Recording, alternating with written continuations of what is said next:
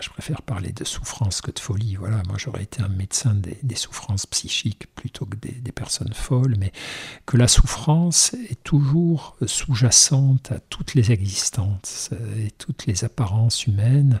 Et on sait comment ça va finir, et pourtant ben, il faut faire l'effort de, de prendre ce qu'elle a de bon J'étais furax. Il me paraît impossible de traverser cette vie sans y voir le désespoir. J'ai pris du déroxate pour la dépression. Le, la, vie est quand même tellement... Euh, euh, J'ai pris du Valium. Les médicaments donnent une sorte d'équilibre. Je pense que, sérieusement, que je suis conne. Apathique, agnosique, y a pas, y a phasique. Il n'en est pas moins certain que je suis conne.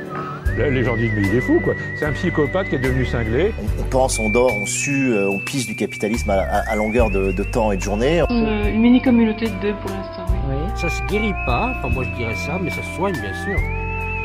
Bienvenue dans Les Garde-Fous, une émission qui part à la recherche de la folie d'aujourd'hui, en rencontrant des fous ordinaires et extraordinaires, et qui est écoutée aussi par toi, qui peut-être est fou, à ta manière.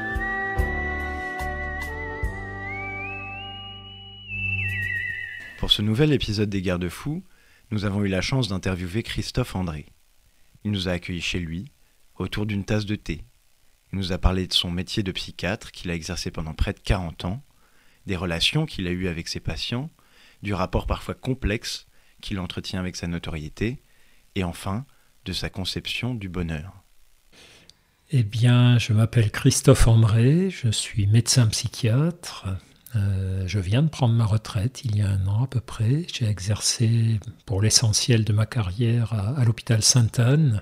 J'y travaillais comme psychiatre, psychothérapeute, donc avec des techniques de, psychothérapie euh, comme les thérapies comportementales, la méditation, tout le travail sur la, psychologie des émotions. Euh, voilà. Par ailleurs, j'ai été enseignant, notamment à Paris 10, en psychologie. Euh, j'écris des livres. Euh, euh, et puis, je fais plein d'autres choses, mais non professionnelles. Alors pour moi, comme pour beaucoup d'autres psychiatres, bah, la folie, je ne sais pas ce que c'est. Moi, j'ai jamais vu de fou dans ma vie. J'ai vu beaucoup de patients, beaucoup de malades psychiatriques, beaucoup de gens malheureux, déprimés, anxieux, délirants, schizophrènes, alcooliques, toxicos, etc., etc mais je les ai jamais considérés comme des fous, je les ai jamais appelés fous. Cette notion de folie, elle est étrangère au, monde de la psychiatrie. Pour nous, ben voilà, les fous n'existent pas, en tout cas, ils n'existent plus, euh, puisque au fond, quand la psychiatrie prend naissance, elle, euh, expulse l'usage du mot fou euh, du, monde de la médecine, du monde du soin, et elle fait que ce mot se met à n'être utilisé qu'à l'extérieur de, la psychiatrie ou de la, ou de la médecine. Donc ça, c'est la Révolution française, hein. c'est François Pinel, c'est ce psychiatre donc très célèbre qui euh, libère euh, les aliénés de leur chaîne, autrefois les fous, ce qu'on appelait donc les fous, on les enfermait parce qu'ils dérangeaient tout le monde, enfin on les tuait ou on les brûlait ou au mieux on les enfermait, on les attachait, on les enchaînait, on les mélangeait aux prisonniers de droit commun fréquemment. Et donc voilà, ce mouvement euh, fin, 19, fin 18e, début 19e, fait que euh, j'ai jamais dû prononcer le mot folie dans, mon, dans l'exercice de mon métier en tout cas. Alors, me dire là, tu es en train de devenir fou, ça s'est pas passé comme ça, parce que, bah, peut-être oui, parce que je suis psychiatre, je sais que la folie n'existe pas et que en tout cas, j'ai l'impression qu'elle ne me menace pas. Mais non, j'ai des moments où je sentais que je perdais le contrôle sous l'effet de la souffrance. Ça, oui. Des, moments de déprime où tu commences à avoir des idées suicidaires ou des, euh, moments où tu te sens euh, pas reconnu, où tu as une espèce de colère. Euh, d'envie de, de, combat physique. D'ailleurs, avant, quand j'étais plus jeune, moi, je me suis battu, je me battais beaucoup plus facilement. Là, aujourd'hui, ça va passer, mais et c'était pas les moments où j'allais bien, effectivement, et c'était des moments de perte de contrôle, effectivement. Donc, ouais, c'est des moments où, d'une certaine façon, je, basculais dans une petite folie qui était la folie. Euh, parce qu'au fond, c'est quoi la folie? C'est quand euh, ton comportement devient imprévisible et incontrôlable. Euh, en tout cas, c'est comme ça qu'on l'apercevait autrefois. C'est pour ça que si tu étais fou, on te bouclait pour que tu ne fasses pas de dégâts dans la société. Donc c'est plutôt sous l'effet de la souffrance, oui, des, moments où je pouvais perdre un peu le contrôle et commencer à me dire, oula, à me faire peur moi-même, dire calme-toi, fais quelque chose, sinon cette histoire va mal finir.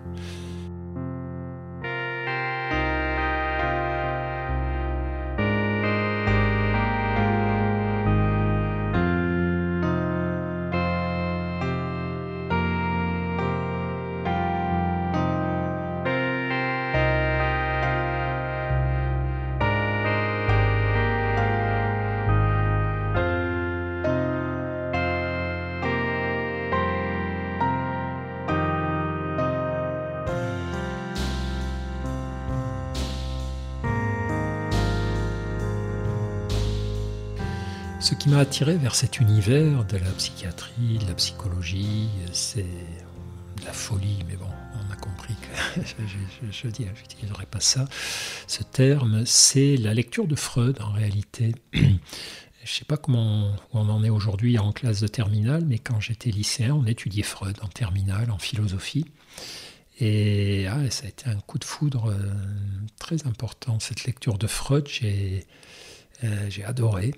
D'abord parce que c'est un très bon, c'est un très bon écrivain. Freud, on conteste beaucoup aujourd'hui sa la portée scientifique de ce qu'il a écrit. On l'accuse même d'avoir triché, d'avoir truqué ses cas, ce qui semble être vrai historiquement.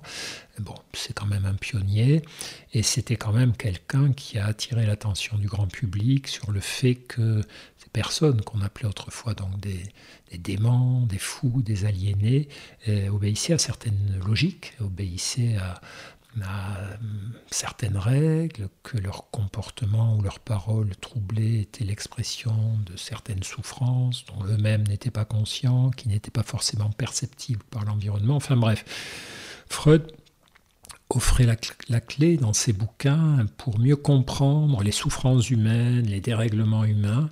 Et ben, je trouvais ça merveilleux. Moi, je, venais d'une famille euh, euh, modeste où bon, la psychologie euh, n'avait on ne parlait pas de psychologie. C'était pas c'était pour les bourgeois à l'époque, les, psychologies comme la, comme la culture, comme les musées, comme le théâtre. chez les prolos, la psychologie, c'était voilà, c'était on ne savait même pas que ça existait, je pense, ou en tout cas on s'en préoccupait pas. Je me dis, ah ben non, ça c'est trop intéressant, il faut que je fasse comme Freud, je vais devenir psychiatre et puis psychanalyste. Donc c'est comme ça que tout a démarré. Et comme Freud avait été médecin avant d'être psychiatre, ben, j'ai fait médecine au lieu de faire psychologie finalement. Mais il aurait été psychologue, je crois que j'aurais fait psychologie. J'ai décidé voilà, d'aller faire des stages en psychiatrie pour euh, atteindre le Graal en fait. Et ça a été assez affreux parce que j'ai failli abandonner du coup, parce qu'à l'époque, la psychiatrie était très très dominée par la psychanalyse lacanienne. Et alors la psychanalyse lacanienne, c'est quand même un drôle de truc, avec tout un jargon ésotérique, des manières de raisonner très particulières. Enfin, ça me plaisait pas du tout, quoi, mais vraiment pas du tout. J'étais assez mauvais finalement dans cette façon de voir, de voir la psy. Et donc, euh, bah, j'ai abandonné, je suis allé faire un peu d'obstétrique, puis finalement, euh, je suis revenu vers la psychiatrie, mais en décidant de ne pas être psychanalyste, ce qui à l'époque était compliqué, parce que vraiment, c'était la psychanalyse qui irriguait la pensée psychologique et psychiatrique. Mais finalement, j'ai trouvé des branches auxquelles me raccrocher, et, je suis devenu un psychiatre non psychanalyste, euh, qui a soigné de son mieux les patients qu'il a rencontrés.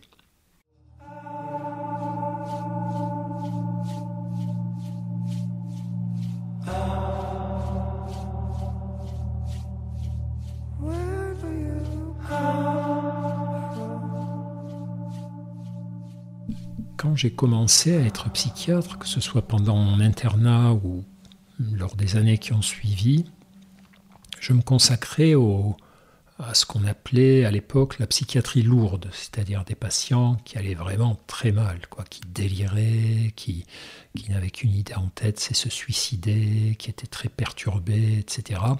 Des schizophrénies graves, des délires, des hallucinations, bon, toutes ces choses-là.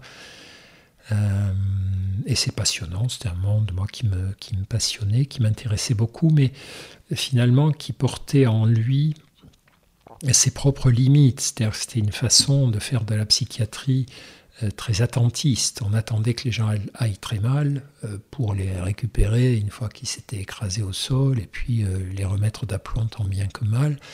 Et assez rapidement, ce truc m'a mis mal à l'aise. Et je me suis dit qu'il fallait qu'on fasse comme les autres médecins quand même, qu'on fasse un peu de prévention, quoi, qu'on aille chercher les gens avant qu'ils en soient à ces extrémités, dans les états dans lesquels on les recevait à l'hôpital. Et, c'est là que peu à peu, j'ai commencé à m'intéresser à la psychothérapie, euh, euh, à des formes de psychothérapie en tout cas qui, qui permettaient de prendre les, patients un petit peu en amont. Et peu à peu, j'ai commencé à soigner des gens qui souffraient de troubles émotionnels, c'est-à-dire des problèmes d'anxiété, de dépression, mais assez sérieux quand même, hein, suffisant pour les pousser vers le suicide, vers l'alcoolisme ou vers la, désinsertion sociale. Et pour ces, pour ces patients-là, euh, dont on, s'occupait assez peu finalement à l'époque, euh, j'ai commencé à mettre au point des techniques de thérapie de groupe. Enfin, quand je dis j'ai commencé à mettre au point, c'est-à-dire j'ai regardé ce que faisaient les, les collègues à l'étranger, notamment nord-américains, puisque ça a toujours été même dans ce domaine, une sorte de laboratoire. Et puis dans cette logique de prévention, euh, j'ai commencé à m'intéresser aussi à ce qu'on appelle la psychologie positive. Euh, cette psychologie positive, ça agace beaucoup de personnes parce que euh, justement beaucoup de personnes ont le sentiment que c'est quelque chose de niais qui consiste à tout positiver. Voilà, j'ai un souci, c'est pas si grave, on m'a coupé une jambe, mais il m'en reste une autre. J'ai un enfant qui est mort, mais il m'en reste deux, des trucs comme ça. Bon, alors évidemment, c'est moins con que ça, euh, et c'est même beaucoup plus tragique que ça, puisqu'en fait, cette le, registre, de le dogme de la psychologie positive, c'est que la vie est très très dure, la vie est difficile, la, vie humaine elle est faite d'une succession de souffrances et d'adversités qui vont se répéter jusqu'à ce qu'on meure, euh, ce qui n'est pas quelque chose de gai, mais c'est comme ça que ça se passe. Et donc, si on n'a pas régulièrement des moyens de se ressourcer, de prendre de l'énergie pour affronter ces difficultés, on est cuit. C'est ce qui se passe pour les gens déprimés. Les gens déprimés n'ont plus la, force d'affronter l'adversité parce qu'ils n'ont plus la capacité de savourer ce qui va bien. Dans la dépression, euh, il y a un symptôme très central qui est l'anédonie. A privatif, hédonie, donc capacité à ressentir du plaisir ou du bonheur plus largement. Et lorsqu'on n'a plus la capacité à ressentir du plaisir ou du bonheur, c'est comme un peu euh, si on ne pouvait plus recharger ses batteries, on n'a plus d'énergie vitale, on perd l'élan vital. Euh, et donc, si on n'a plus d'énergie vitale, à la moindre adversité, euh, la moindre difficulté de vie, ou parfois des grosses difficultés de vie, mais même des choses vues de l'extérieur qui paraissent pas si graves que ça, on va s'effondrer. Et donc, nous, la psychologie positive, pour nous, c'est du sérieux parce que c'est justement la capacité à lorsque la vie va plutôt bien, lorsqu'on traverse des moments agréables, à les savourer, à se renforcer grâce à eux pour affronter ensuite euh, la difficulté. Euh, c'est un peu ça à la base de l'enseignement de psychologie positive qu'on proposait à, nos patients. Euh, c'était leur dire, vous savez ce que c'est la dépression, vous savez ce que c'est les attaques de panique, vous savez ce que c'est que galérer à cause de la souffrance psychique. Euh, eh bien peut-être qu'il faut voir certains moments de votre vie différemment, mieux les savourer, mieux vous renforcer grâce à eux, euh, avec un certain nombre d'exercices qu'on leur proposait. Et puis après, sur les, à partir des années 2000, j'ai mis au point, et là aussi on était les premiers dans le service et dans mon, unité, euh, des techniques de méditation pour les patients.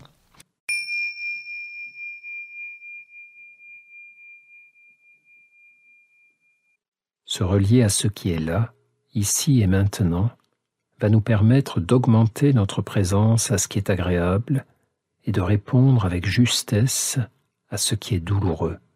Et là aussi, dans des logiques de prévention des rechutes, puisqu'on s'était aperçu, euh, des, collègues chercheurs s'étaient aperçus que euh, apprendre aux patients à méditer. Alors c'est une forme de méditation très spécifique, hein, qui est laïque, qui est très codifiée, qui s'appelle la pleine conscience.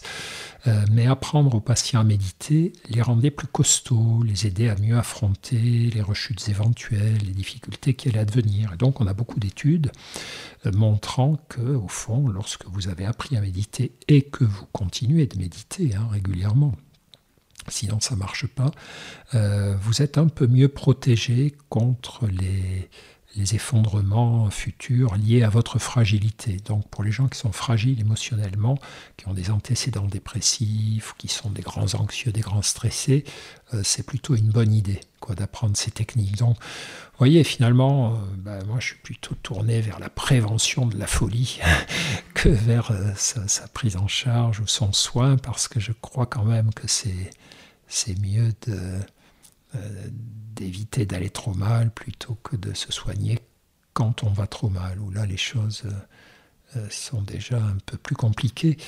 Et puis surtout, on pense de plus en plus aussi que ça laisse des cicatrices. Quoi. Plus je descends profond dans mes décompensations psychologiques, euh, plus ça me laisse de failles pour la suite. Donc, il vaut mieux éviter de, de se casser la figure trop, trop, de façon trop prolongée, trop, trop approfondie, trop violente, si on peut. Cette notion d'intériorité citoyenne, hein, prendre soin de son intériorité comme acte citoyen, elle est pas, moi je trouve qu'elle n'est pas si, elle pas si absurde, parce que finalement, si chacune et chacun d'entre nous réfléchit au moment où dans sa vie, il n'a pas été sympa avec les autres, les fois où j'ai été de mauvaise foi, les fois où j'ai été casse-pied, les fois où j'ai pourri la vie des autres parce que j'avais envie de me plaindre ou de râler ou je ne sais quoi, est-ce que ce sont des moments où j'allais bien? Est-ce que c'était des moments de plein bonheur, de pleine sérénité? Euh, Rarement. En général, quand je suis chiant, quand je suis mal dans mes baskets, c'est plutôt quand je vais mal.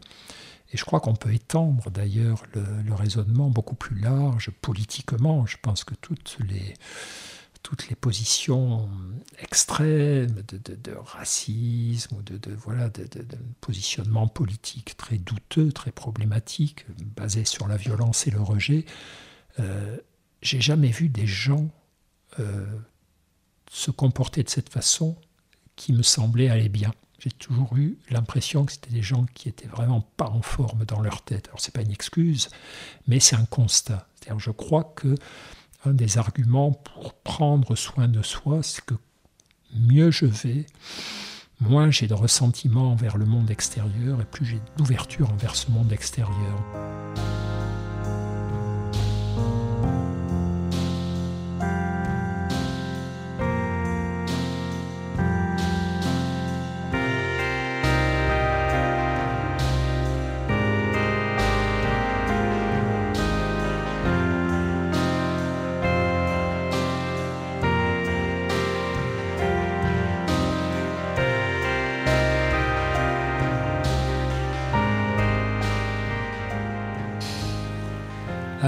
Cette, question de, de l'image qu'on se retrouve sur les épaules dès qu'on publie des bouquins, dès qu'on a une parole publique, quoi, dès qu'on passe à la télé, à euh, la radio, dans les podcasts, dans les magazines, tous ces trucs-là. On va commencer euh, l'année en se faisant du bien avec Christophe André. Bonjour. Bonsoir Christophe André. Bonjour Christophe André. Bonjour. Christophe André. On en a d'ailleurs fait un spécialiste du bonheur. On va en discuter avec lui. J'ai le grand plaisir de recevoir dans VIP Christophe André. Christophe, bonjour. Bonjour. Rapidement, on s'aperçoit que euh, qu'on va être idéalisé, quoi, que les gens vont nous attribuer des qualités qu'on n'a pas. C'est-à-dire que parce qu'on parle de l'équilibre mental, de, des efforts pour être sage, euh, les gens vont croire qu'on est très équilibré, qu'on est très sage. Ce qui n'est évidemment pas le cas, c'est juste qu'on sait en parler. Euh, mais d'un autre côté, c'est vrai que, en tout cas dans mon cas, moi, tout ce que j'ai proposé dans ma vie à mes patients, euh, je l'ai euh, testé sur moi, mais effectivement, moi je ne suis pas toujours, toujours zen. Hein. Il suffirait de demander à mes proches, mes filles, ma femme, mes copains, euh, commencer la vie avec moi. Il vous dirait c'est pas mal, mais des fois il nous, il nous gonfle un peu, quoi, parce qu'il stresse trop, il râle. Bon, je suis comme tout le monde, peut-être. euh, En tout cas, je me compare pas aux autres, je me compare à ceux que j'étais. Ces trucs-là, ces techniques m'ont amélioré, comme elles ont amélioré mes patients. Et donc, je suis pas dupe, quoi, de, l'image un peu idéale que certaines personnes. euh, regard un peu idéalisé que certaines personnes portent sur moi. C'est très gentil, hein, j'en suis touché. Quand on me fait des courriers, euh, je reçois beaucoup de courriers des lectrices ou lecteurs me disant que ce que je dis les aide, ce que j'écris euh, les aide, et, ça me fait plaisir. Je les remercie, puis me disant que je suis merveilleux. Et là, je leur dis non, je suis pas merveilleux, je suis comme vous, je fais le boulot de mon mieux. Bon, comme ça fait 40 ans que je le fais, il y a des petits progrès que j'ai réussi à accomplir, mais euh, j'y suis pas encore. hein. J'ai encore largement hein, une grande marge de progression. J'ai eu ce, j'ai eu ce souci euh, de d'avoir euh, une, grosse visibilité, en tout cas dans mon domaine, hein, en tant que médecin, que psychiatre, tout en exerçant encore à l'hôpital. Et j'utilise le terme souci à dessein, parce que hum, c'est très embarrassant d'être trop idéalisé par les gens qui souhaitent que vous, veniez les, que vous puissiez les soigner et qui viennent vers vous pour ça. Euh, parce que, évidemment, d'abord, on est moins bon qu'ils ne l'imaginent, donc ils vont vite s'en apercevoir. hein, ça, c'est... S'apercevoir qu'on fait de notre mieux, mais qu'on n'a pas de baguette magique. Euh, et puis parfois, le plus. Mais bon, ça, ça va, quoi. C'est, mon problème, et un peu le leur, mais c'est mon problème. Mais euh, l'autre truc le plus troublant, moi qui m'a beaucoup troublé, c'est que parfois ça marche. C'est-à-dire parfois, à force d'être idéalisé par des personnes qui, euh, qui ont lu tous vos bouquins, qui vont attendre six mois, un an pour avoir un rendez-vous avec vous, qui viennent de loin pour ce rendez-vous, euh, vous apercevez qu'en fait, vous n'êtes plus dans une position de médecin, mais de thaumaturge. Vous avez le sentiment que si vous imposiez vos mains euh, sur leur crâne ou sur leur cœur ou sur leurs épaules, ça les guérirait. Et le plus fort, c'est que ça m'est arrivé de, de ne voir des gens qu'une fois, des gens qui n'étaient vraiment pas en forme, de faire de mon mieux, d'être très à l'écoute, de leur donner les meilleurs conseils possibles, de, de- de vraiment leur consacrer une heure entière, mais voilà, rien de plus. Quoi. Donc c'est pas vraiment une thérapie. Et on n'a pas le temps de développer, de, d'abord de connaître la personne, ou de développer des techniques qui iraient en profondeur.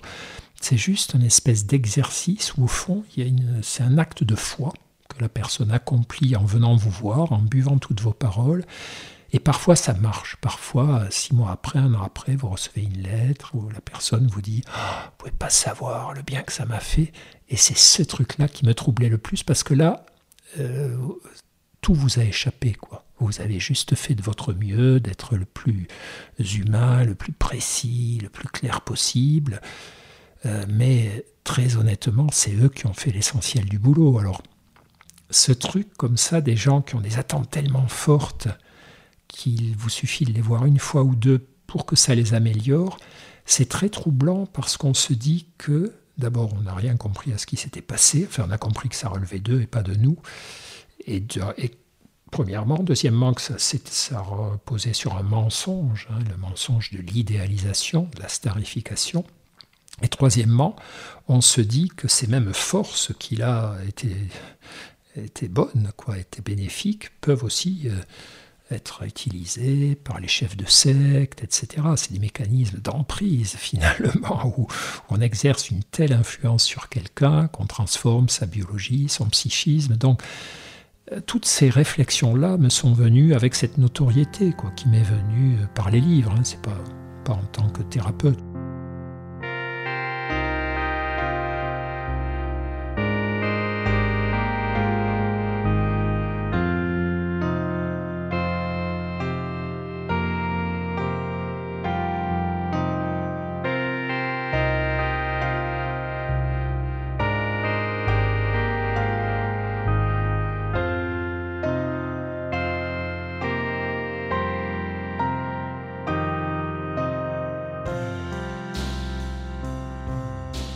Internet, c'est une révolution technologique, c'est un saut technologique qui est très, euh, très important, je pense, pour l'histoire de l'humanité, qui est comparable au fond à deux, deux précédents, deux antécédents, que sont l'invention de l'écriture et l'invention de l'imprimerie. À chaque fois, là, ça a été un saut incroyable. Hein, quand les humains inventent l'écriture et puis ensuite quand ils mettent au point l'imprimerie, à chaque fois, ce sont des accélérateurs dans la transmission des savoirs, des cultures, etc. Mais euh, notamment en tout cas en ce qui concerne l'écriture et l'imprimerie, ça s'est fait très différemment, ça s'est fait très lentement, très très lentement. Alors l'écriture, ça a été sur plusieurs euh, siècles, voire millénaires, l'imprimerie sur plusieurs décennies, voire siècles. Et donc, les sociétés ont eu le temps de s'adapter peu à peu. Bon, je raconte souvent ça en cours aux étudiants la dernière interview de Steve Jobs euh, dans, je sais plus, le Washington Post, New York Times, j'en sais rien, euh, c'est au moment où il sort l'iPad, sa plaquette, sa tablette. Bon. Euh, il va mourir six mois après, il sait déjà qu'il va mourir d'ailleurs, il a un cancer du pancréas. Et le journaliste lui dit Alors, monsieur Jobs, chez vous, vos enfants, ils ont testé l'iPad? Et Jobs dit Non, non, non, non, non. Nos enfants, ils, sont très peu souvent sur écran. C'est pas très bon les écrans pour les enfants. Donc, pour l'instant, ils n'ont même pas vu à quoi ça ressemblait. Donc, Steve Jobs, dont l'obsession quand même, c'est que les nôtres d'enfants soient collés sur leurs écrans toute la journée. Pareil, en Californie, on s'est aperçu que ben, depuis toutes ces années, là, les écoles privées qui étaient les plus chères et les plus demandées, notamment dans toute la région de la Silicon Valley, où, où sont au siège toutes ces firmes de l'informatique, des écrans, des contenus, etc. Euh, c'est ce qu'on appelle les écoles Waldorf. Mot d'ordre, no screen, pas d'écran. En mettant vos enfants chez nous, vous êtes sûr que 8 heures dans la journée, ils ne sont pas collés devant des écrans. Et qui met ses enfants chez eux?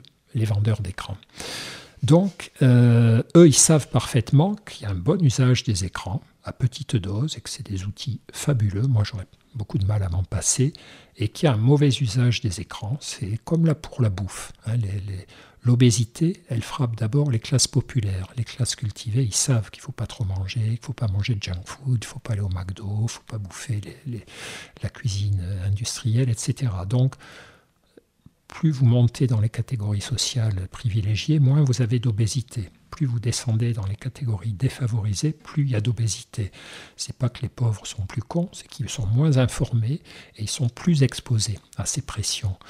Et c'est pareil pour les écrans. Hein, ceux qui font attention à ce que leurs enfants ne soient pas babysités par la télé, par les, séries sur l'écran, etc., euh, c'est les gens aisés qui ont les infos, comme Steve Jobs et tous les, gens des GAFA, et ceux qui, malheureusement, bah, sont, submergés par ça, c'est les gens moins aisés. C'est mauvais, c'est mauvais pour l'esprit humain, l'excès d'écran, la dépendance aux écrans, le fait de, dès qu'on a cinq minutes, à ne rien faire, à attendre quelqu'un, à poireauter dans une file d'attente, on se jette sur son écran. C'est mauvais, alors ça, on a, on a parfaitement évalué.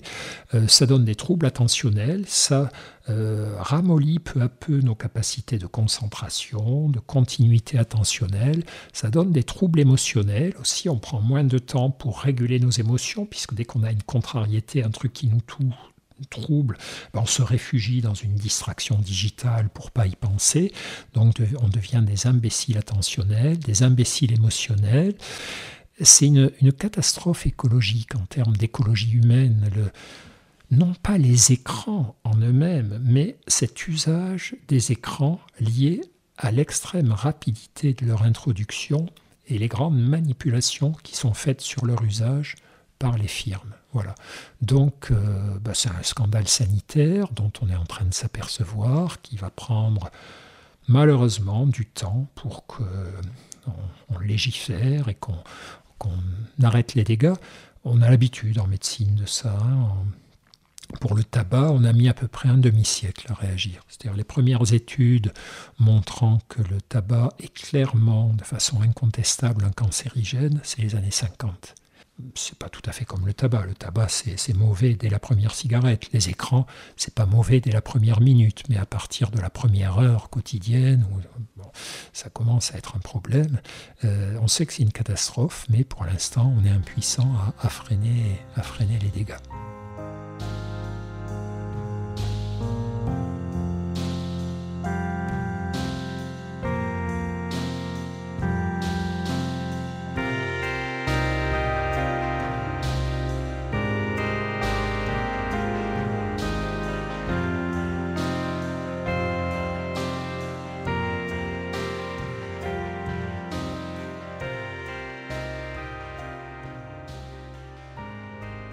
Ah, moi, j'aime bien avoir des nouvelles de mes anciens patients. Pas mal d'entre eux m'en donnent d'ailleurs régulièrement. bon, jusqu'à présent, elles sont plutôt bonnes, donc ben, je ne sais pas si ça durera, mais en tout cas. Euh, et puis je pense souvent à eux. Euh, mais il ne faut pas comparer évidemment nos patients à nos enfants, mais c'est un peu la même chose quand même. Quand vous êtes parent, euh, vous élevez vos enfants de votre mieux, mais quand ils commencent à être adultes, à partir de 20-25 ans, c'est eux qui écrivent leur vie. C'est voilà les, difficultés qu'ils rencontrent, les succès qu'ils rencontrent, ça devient les leurs. Vous avez été au départ, mais et donc il euh, faut arrêter de tout vivre comme si ça nous concernait. Ça devient leur vie, on leur fout la paix, on espère que ça se passera au mieux. Mes anciens patients, aujourd'hui, c'est un peu pareil. J'ai fait de mon mieux pour les aider. Ils ont fait de leur mieux aussi pour s'aider. Et l'histoire qui est la leur à partir d'aujourd'hui, c'est la leur, c'est plus la mienne. En tout cas, c'est comme ça que je, raisonne. Ah, le fait d'arrêter mon, métier de psychiatre, euh, ça a plutôt été un soulagement. Parce que ben, voilà, j'avais fait ça pendant presque 40 ans, hein, 39-40 ans, ça dépend comment on compte, mais en gros, disons, allez, 40 ans, ça fait un joli chiffre. Euh, donc, quand tu fais un boulot pendant 40 ans, quand même, en tout cas dans mon cas, j'avais une petite fatigue. Quoi. Je sentais que. Parce que c'est un boulot difficile, la psychiatrie. Ce qu'il faut comprendre, c'est que la psychiatrie fait partie de la médecine, mais c'est pas comme la dermatologie ou, des disciplines, ou la chirurgie. C'est-à-dire, tu arrives, tu fais ton intervention, et assez souvent ça marche. Alors parfois ça marche pas, mais donc tu, es souvent en position de, résoudre les problèmes. Les psychiatres, ils sont un peu comme des rhumatologues, c'est-à-dire euh, les rhumatologues, euh, quelqu'un qui a des rhumatismes ou une maladie handicapante, tu la guéris pas, tu la soulages, tu l'accompagnes, tu peux faire des miracles en termes de qualité de vie, mais bon. Et en psychiatrie, euh, on est souvent confronté quand même à des situations incomplètes où on sait qu'on a guéri quelqu'un, mais jusqu'à quand? Est-ce que dans un an, dans cinq ans, il fera ou non une rechute? On sait que s'il ne fait pas certains efforts pour transformer sa vie, il fera une rechute. Alors on lui demande de faire ses efforts, mais est-ce qu'on lui demande assez? Est-ce qu'on insiste suffisamment? Bon, bref. Donc c'est un métier euh, qui est fatigant quand même, qui est donc j'étais un peu usé de, l'exercer au bout de 40 ans. Ce qu'il y a de, compliqué en psychiatrie, c'est que c'est pratiquement la seule discipline euh, où on s'interdit de parler de, cas désespérés. Les cancérologues, les cardiologues, enfin presque toutes les spécialités considèrent qu'à un moment donné, les pathologies sont pas récupérables. Quoi. On va pouvoir juste faire de la des, soins palliatifs, des, soins compassionnels. Mais en psychiatrie, on ne se dit jamais ça, parce qu'on a toujours cet espoir un peu fou que c'est pas possible, quoi, que les gens vont pouvoir se donner un coup de rein, etc.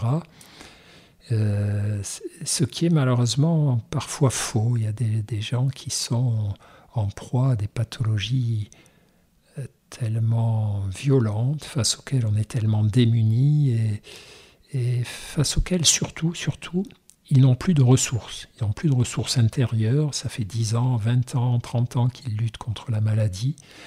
Ils n'ont plus de ressources extérieures. leurs proches sont partis. C'est très dur hein, de rester aux côtés d'un déprimé, d'un délirant, d'un toxicomane. Au bout d'un moment, les gens sentent quoi, que s'ils restent là, ils vont sombrer eux aussi. Donc, plus de ressources au-dedans, plus de ressources au-dehors.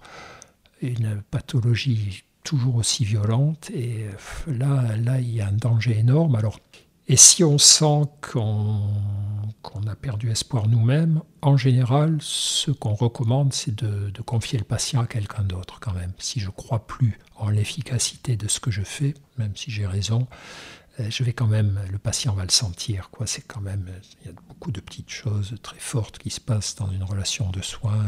les gens sentent un peu dans quel état on est. Enfin, ce sont des cas douloureux. Heureusement, c'est pas fréquent, mais euh, ça arrive. Et quand ça arrive, on n'est pas bien. Hein. et, encore, c'est rien. Hein, on n'est pas bien, mais le patient, il est encore plus mal. Et c'est ça le vrai problème.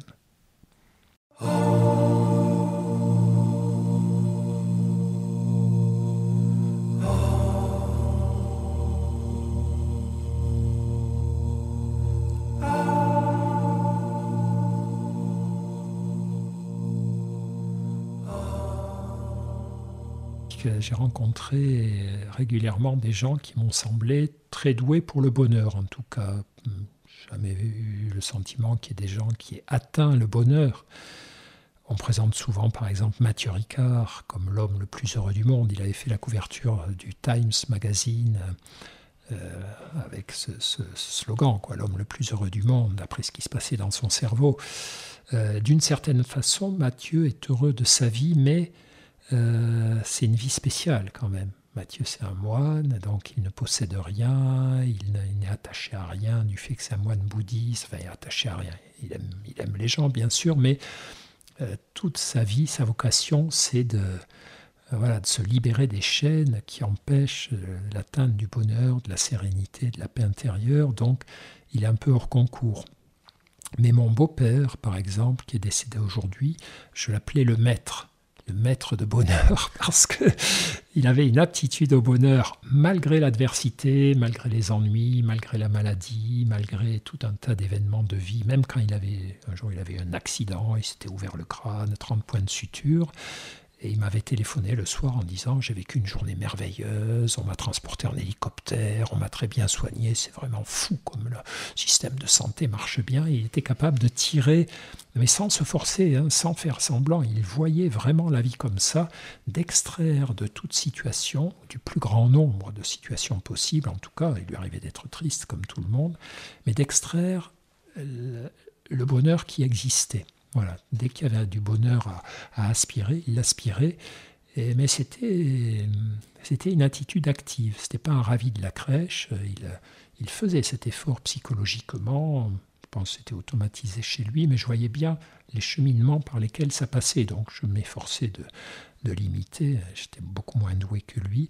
Donc voilà, des gens comme ça, des, ce que j'appelle des maîtres de bonheur, euh, des gens qu'on peut observer, dont on peut s'inspirer, oui, j'en rencontre de temps en temps. J'adore ça. J'adore ça. ça fait du bien. Et vous, vous vous considérez plutôt comme heureux? Euh, Moi, je me considère comme ayant fait des progrès en matière de bonheur, comme plus heureux qu'avant. Et, mais je vois bien qu'il y a encore beaucoup, beaucoup de boulot, beaucoup de progrès à faire, mais c'est un peu ce que je disais à mes patients, hein. c'est-à-dire euh, ce qui est important dans la vie, je pense, évidemment on sait bien les uns et les autres qu'on c'est illusoire de penser qu'on a atteint un objectif euh, comme peuvent l'être la sagesse, le bonheur, la lucidité, c'est jamais atteint, c'est toujours à, construire, à reconstruire, mais ce qui est important, c'est de voir qu'on est en marche avant, que aujourd'hui on est un peu plus apte à être heureux, un peu plus lucide, on se fait un peu moins piéger par sa subjectivité qu'il y a un an, qu'il y a cinq ans, qu'il y a dix ans. Sentir quand même qu'on est plutôt sur une pente ascendante. C'est ça, je crois, qui est le plus important.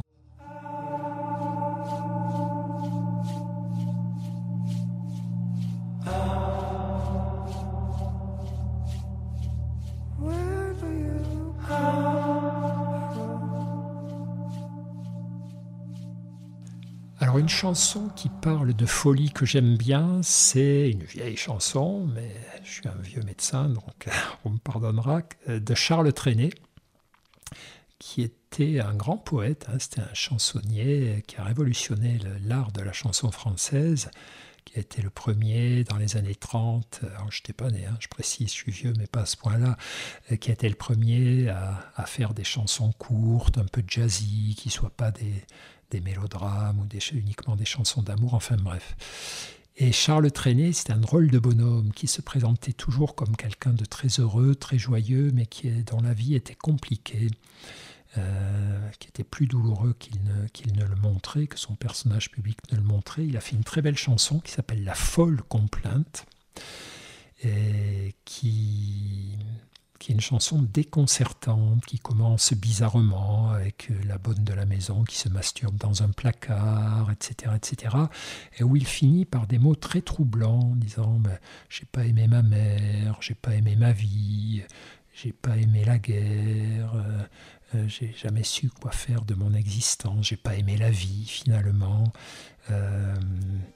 je vais mourir, je vais devenir de la poussière, et sur un petit ton léger, joyeux, et j'invite, euh, je vous invite à aller l'écouter. Les jours de repassage dans la maison qui dort, la bonne n'est pas sage, mais on la garde encore.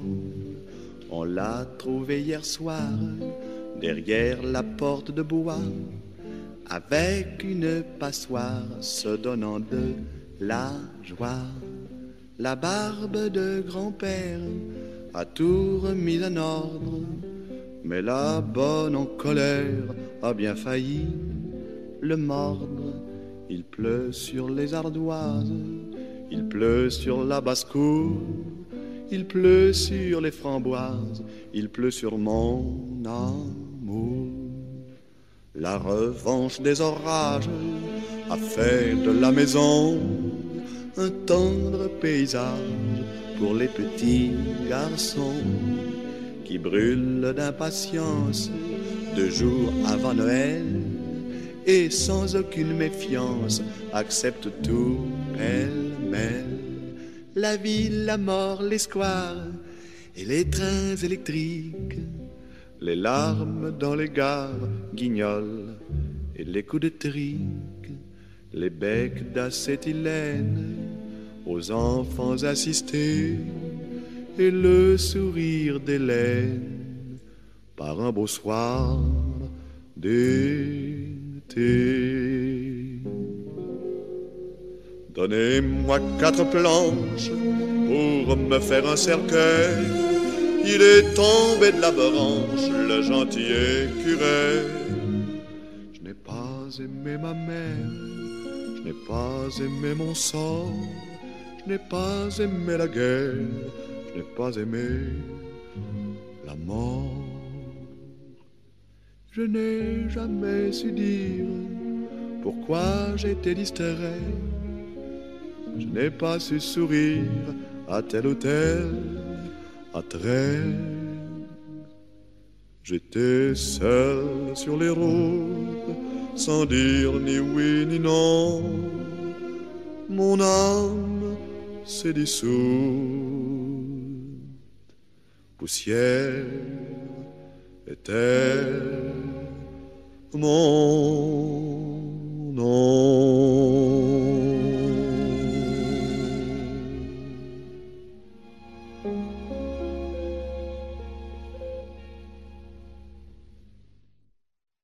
En quittant l'exercice, je ne quitterai pas l'instant présent.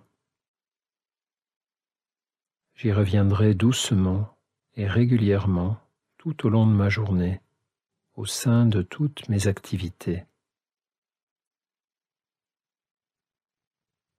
Je me tournerai vers l'expérience de l'instant présent et ce sera comme un refuge, une base d'observation, de pacification, de réunion avec moi-même et le monde qui m'entoure.